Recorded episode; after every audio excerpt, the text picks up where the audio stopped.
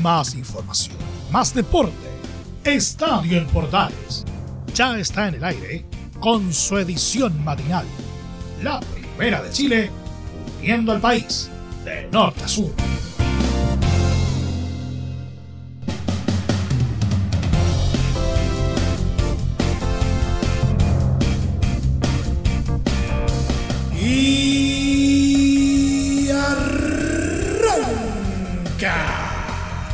Señoras y señores, ¿cómo les va? Muy buenos días, bienvenidos una vez más, bienvenidos al show. Iniciamos una nueva semana, semana cortita todo esto, pero tenemos eh, bastante información eh, para compartir. Finalmente la Euro eh, tuvo su campeón este domingo, vamos a estar hablando de ello. También la Copa Chile que ya está comenzando a definirse eh, con miras a las semifinales. El, fútbol de primera se prepara para el regreso. Hubo acción también en la segunda división. Vamos a estar hablando de ello. Y también eh, cositas de nuestro polideportivo que hoy día va a estar enfocado en Wimbledon, en el tenis. Para que se hagan una idea. Todo esto bien condensadito en 30 minutos, así que vamos de inmediato con los detalles en una nueva entrega de Estadio en Portales AM.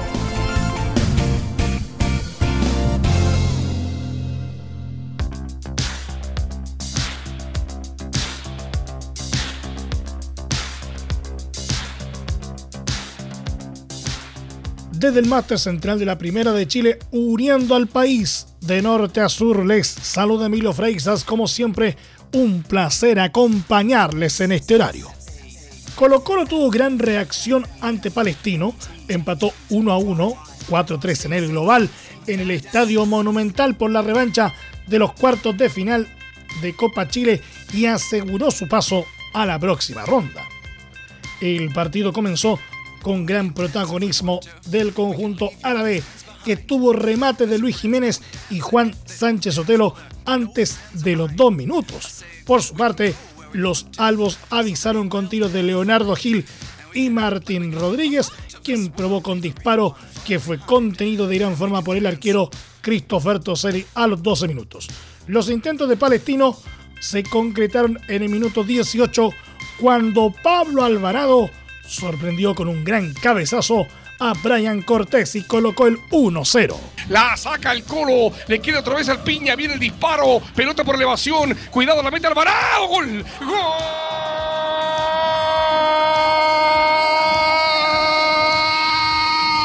Tino, Tino, Tino, Tino, Tino, Tino, Alvarado, Alvarado, Alvarado, gol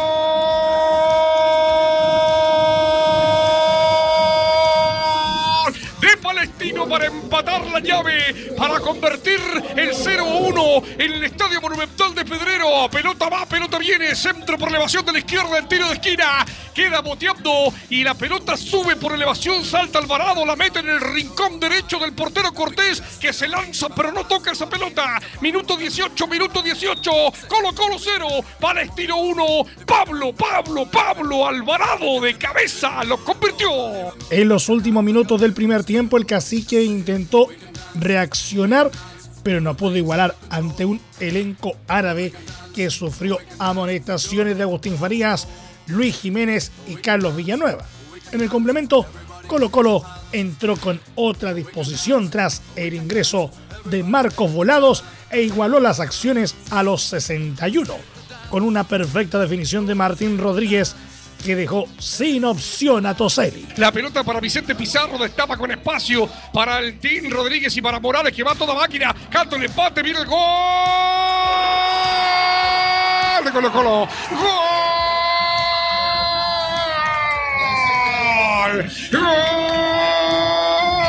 De Colo Colo, gol de Colo Colo, gol de Colo Colo, gol de Colo Colo, gol de Colo Colo, gol de Colo Colo, gol de Colo Colo, Martín, tin, tin, tin, pega Martín, pega Martín, pega Martín, pega Martín, pega Martín y pegó. Colo, colo, colo, colo, colo, colo, colo, colo. Lo empató. Jugada larga desde el zona posterior. Le queda Morales, toma carrera. Avanza, pasa cambio, filtra, deja solo Martín Rodríguez. Avanza por el sector izquierdo. Se mete al área. Remata al poste izquierdo a la ratonera derecha de Christopher Toselli. Minuto 16, minuto 16. Colo, colo 1. Palestino 1. Martín, tin, tin, tin, tin. Rodríguez lo convirtió.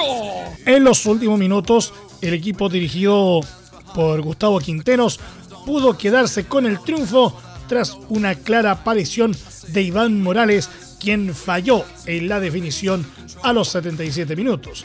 Con este resultado los albos avanzaron a semifinales y esperan por el ganador de la llave entre Huachipato y Unión Española o Magallanes.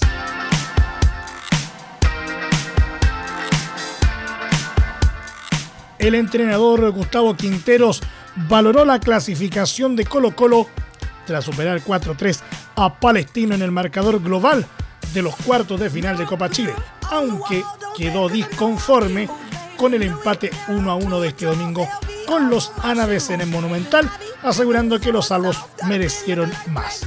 Gustavo Quinteros en Estadio en Portales AM. La verdad que empezamos, el partido lo empezamos, no lo empezamos concentrado, perdimos dos jugadas, dos duelos defensivos, nos remataron al arco, pero fue, todo el segundo tiempo fue de Colo Colo, primer tiempo de mitad hacia adelante también, jugamos muy bien, generamos situaciones. Y creo que el resultado fue injusto, ¿no? Porque todas las situaciones que generamos. Todas las veces que llegamos al área no pudimos terminar bien la jugada, pero estoy muy conforme, muy conforme porque el equipo está jugando muy bien y, la verdad que ilusiona para todo lo que viene. Vicente cuando llegamos pesaba 7, 8 kilos menos que ahora, ahora se formó, eh, ganó fuerza, musculatura, se preparó muy bien y hoy que le toca jugar lo hace pero de la mejor manera, o sea, un jugador que gana duelos, que entrega muy bien el balón, que tiene el pase claro, siempre la salida con él es clara. Así que esta, esta copa y este reglamento a veces sirve para que muchos jóvenes puedan mostrar, se preparan primero, tienen un proceso de preparación y después pueden mostrar toda su calidad en los partidos. Hoy Vicente fue uno de los mejores. Jugamos muy bien, jugamos partidos que generamos mucho, con mucho fútbol, generamos muchas situaciones, así que ojalá que el próximo partido podamos seguir generando esta situación y estar más preciso a la hora de definición, ¿no? porque tuvimos cuatro o cinco situaciones muy claras para definir no pudimos, así que esperemos que el fin de semana podamos hacerlo. Colo Colo visitará a la UC el sábado 17 de julio a las 16 horas en San Carlos de Apoquindo en la fecha 11 del campeonato.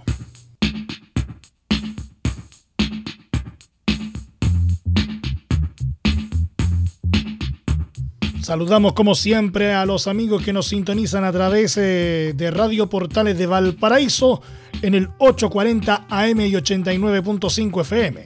Everton de Viña del Mar clasificó este domingo a las semifinales de la Copa Chile 2021 luego de empatar 1 a 1 con Ñublense en el Nelson Oyarzún en Chillán y avanzar con un 2 a 1 en el global gracias al triunfo del duelo de ida. El equipo chillanejo abrió la cuenta en el minuto 34 con gol de Pablo Vargas con la intención de forzar una definición a penales.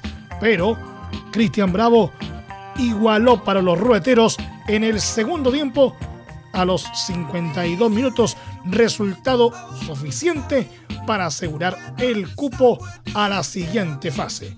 En las semifinales, el equipo dirigido por Roberto Sensini enfrentará al ganador de la llave entre Fernández Vial y Coquimbo Unido.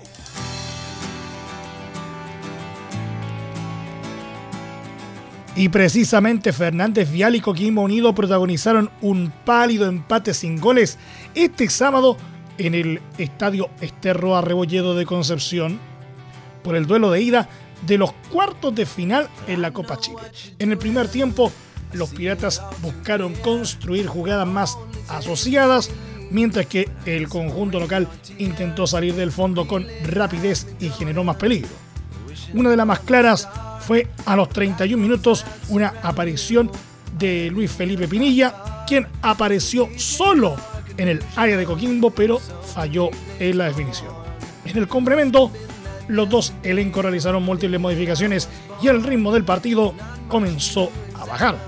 Pese a eso, Leandro Gárate a los 52 y José Aguilera a los 87 tuvieron claras aproximaciones en la visita, pero no lograron concretar. Con este empate, la llave quedó totalmente abierta de cara a la revancha a jugarse en el Francisco Sánchez Rumoroso en fecha y horario a confirmar por la ANFP.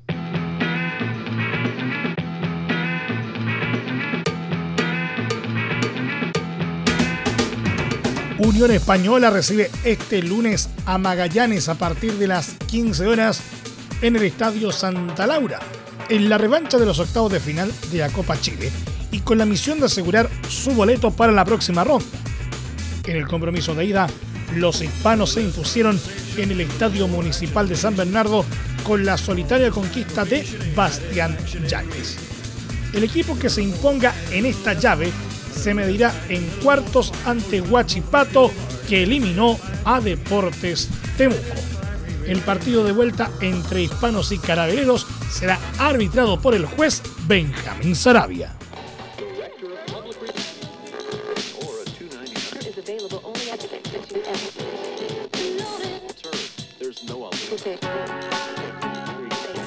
Y de la Copa Chile vamos a la segunda división que vio bastante acción eh, durante este fin de semana, concretamente este domingo. Deportes Valdivia derrotó 3 a 2 a Deportes Recoleta en el Estadio Parque Municipal y se mantuvo como líder exclusivo de la segunda división, con 13 puntos luego de 6 fechas disputadas en el certamen. Los goles del Torreón fueron obra de Lucas Fierro en los 8 y 77 minutos, además de la conquista de Pablo Leal a los 85. Los descuentos de los visitantes corrieron por parte de Martín Ormeño y Matías Romo. Además, Independiente de Cauquenes quedó como escolta con 10 unidades tras batir por 1-0 a Lautaro de Win. El único tanto del compromiso fue de Sebastián Julio en los 60 minutos. Los resultados de la sexta fecha en la segunda división fueron los siguientes. General Velázquez 1, Deportes Limache 1, Deportes Valdivia 3, Deportes Recoleta 2, Independiente de Cauquenes 1, Lautaro de Win 0, Deportes Iberia 0, Colchagua 1, Deportes Concepción 1, Rodelindo Román 0 y San Antonio Unido 2, Deportes Colina 0.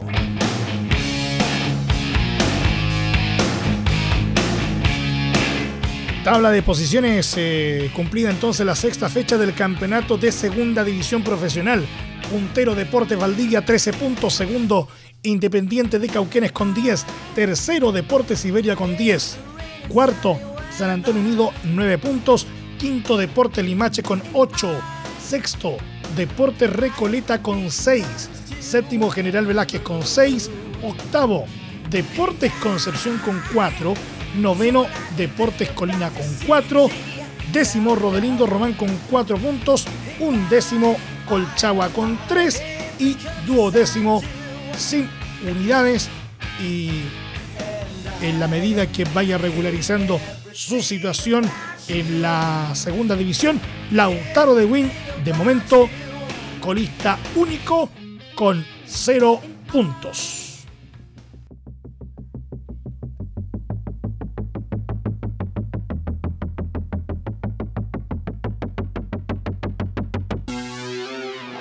Una de las eh, noticias que marcaron el fin de semana, Italia derrotó por 3 a 2 en penales a Inglaterra en el estadio de Wembley en Londres y conquistó por segunda vez en su historia la Eurocopa, 53 años después de la que obtuvo en su país en 1968. En esta ocasión con un gigante Gianluigi Donnarumma, quien atajó dos lanzamientos en la definición. El encuentro terminó 1 a 1 en el tiempo reglamentario y en el alargue tuvo un dominio repartido con un gran arranque de los locales, pero con la Zurra mejorando con el correr de los minutos, aunque sufriendo en la prórroga.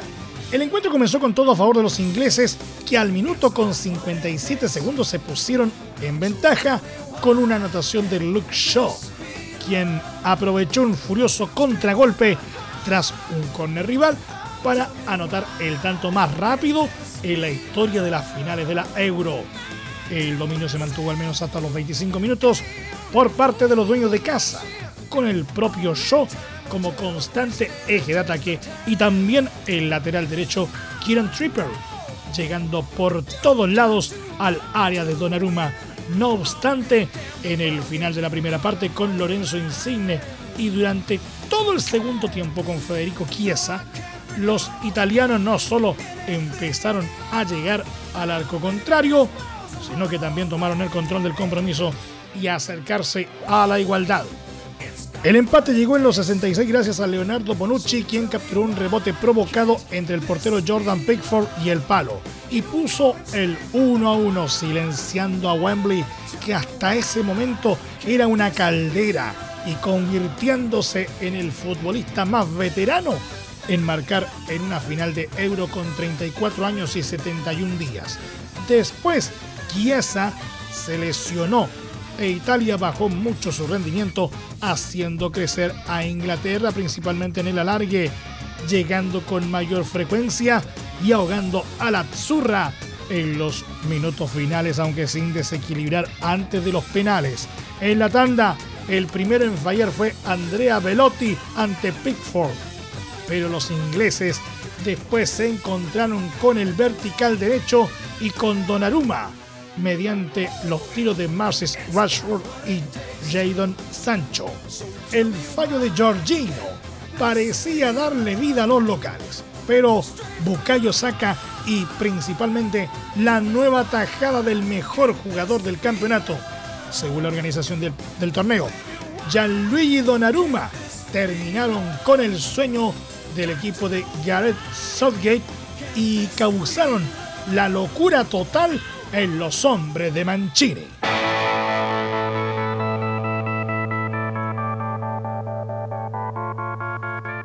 La Confederación Sudamericana de Fútbol Conmebol publicó este domingo su protocolo de recomendaciones para la vuelta del público a los estadios para los partidos de la Copa Sudamericana y Copa Libertadores desde octavos de final que deberán discutir y revisar las autoridades sanitarias de cada país la vuelta paulatina del público a los estadios resulta esencial para el desarrollo del fútbol sudamericano y la reactivación económica de su entorno, según la CONMEBOL.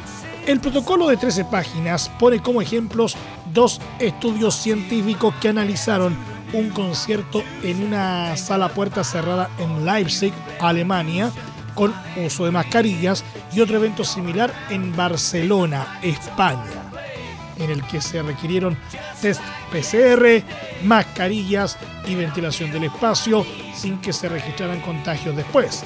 Estos estudios revelan que el riesgo de contagio en eventos masivos fue sobreestimado, agregó el protocolo de la Conmebol, que recordó además que los partidos se juegan en exteriores, con distanciamiento físico, procesos de ingreso y egreso ordenados y protocolos sanitarios comprensivos.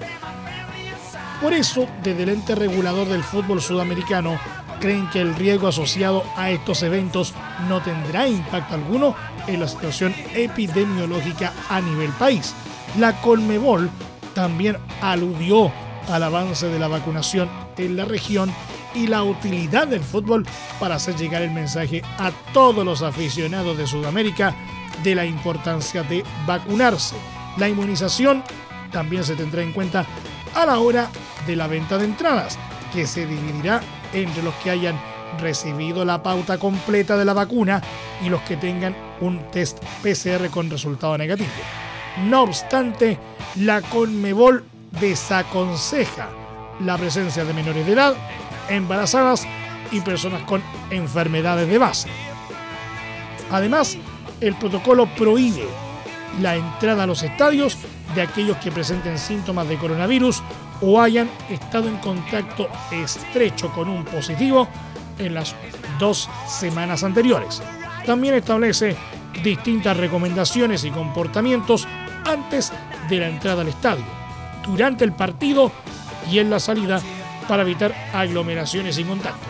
El regreso del público a las canchas que plantea la Conmebol incluye el uso de tapabocas durante todo el partido, el ingreso de toallitas desinfectantes o alcohol de menos de 100 mililitros y la toma de temperatura si las autoridades sanitarias lo consideran necesario.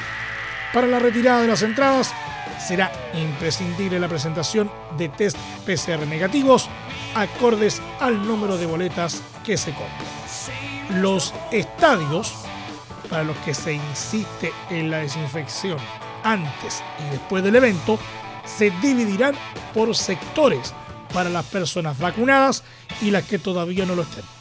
La organización de cada partido deberá asegurar la distancia física entre personas en las gradas y se tendrá que señalizar de forma clara. El protocolo deberá discutirse ahora con los ministerios de salud de cada país de cara a los partidos de octavos de final de ambos torneos.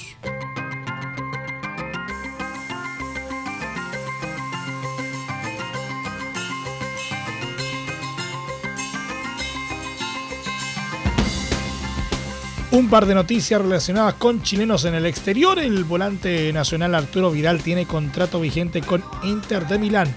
Sin embargo, su futuro en el campeón italiano es incierto y ante ello, desde Italia aseguran que Boca Juniors ya inició contactos con el representante del Chile.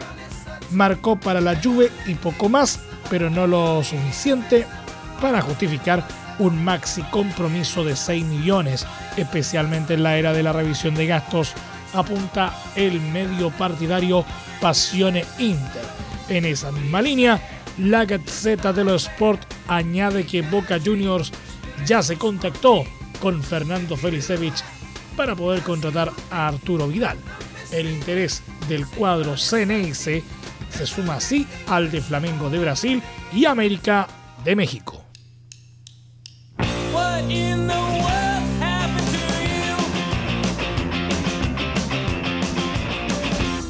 Por otra parte, el eh, chileno Mauricio Isla fue estelar y jugó todo el partido en el triunfo 2 a 1 de Flamengo sobre Chapecoense en el estadio Maracaná por la fecha 11 del Brasileirao. Los goles para el Mengao llegaron cerca del final y fueron marcados por Georgian de Arrascaeta, minuto 78, y Michael, minuto 82, mientras que para la visita había marcado Pedro Enrique Perotti a los 67. Flamengo, que estuvo con Mauricio Sousa en el banco tras la salida de Rogerio Ceni, sumó 15 puntos y quedó a 10 del líder Palmeiras. Por su parte, Chapecoense está en el penúltimo puesto del torneo brasileño con solo 4 unidades.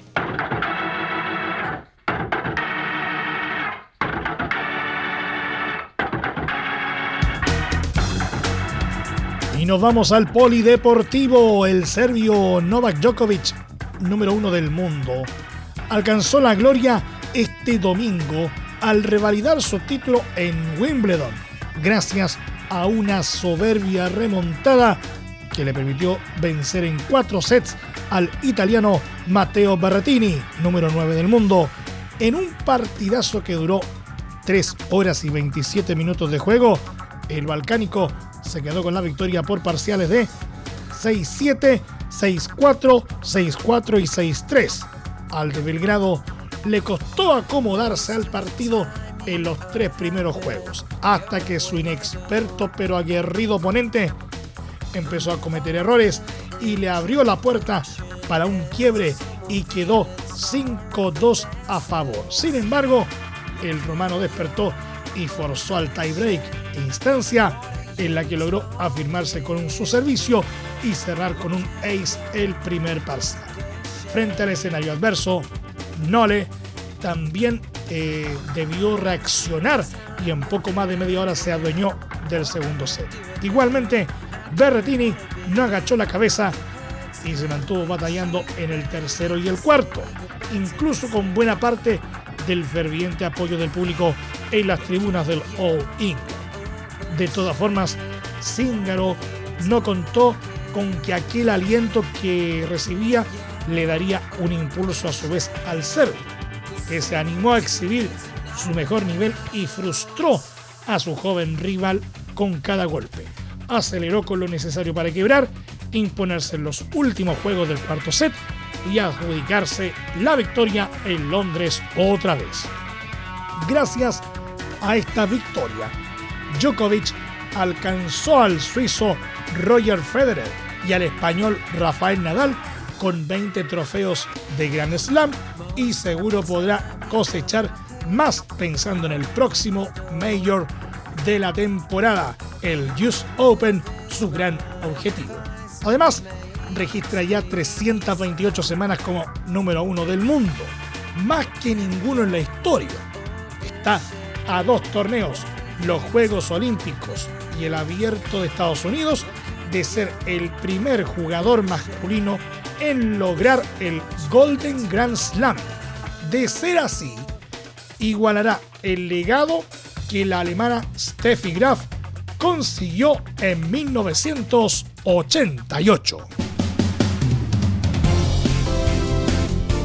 Nos vamos, muchas gracias por la sintonía y la atención dispensada. Hasta aquí nomás llegamos con la presente entrega de Estadio en Portales en su edición AM, como siempre, a través de las ondas de la Primera de Chile uniendo al país de norte a sur. Les acompañó Emilio Freixas. Muchas gracias a quienes nos sintonizaron por todas las plataformas de portales digital, a través de la red de medios unidos en todo el país y por supuesto a través de la Deportiva de Chile, radiosport.cl. Continúen en sintonía de Portales Digital porque ya está aquí Leo Mora y la mañana al estilo de un clásico. Portaleando la mañana a continuación. Más información luego a las 13.30 horas en la edición central de Estadio en Portales junto a Carlos Alberto Bravo y todo su equipo. Recuerden que a partir de este momento este programa se encuentra disponible en nuestra plataforma de podcast en Spotify, en los mejores proveedores de podcasting y por supuesto también a través de www.radioportales.cl. Que tengan todos un muy buen día y un excelente inicio de semana y recuerden, ahora más que nunca, quédate en casa. Más información, más deporte. Esto fue Estadio en Portales con su edición matinal.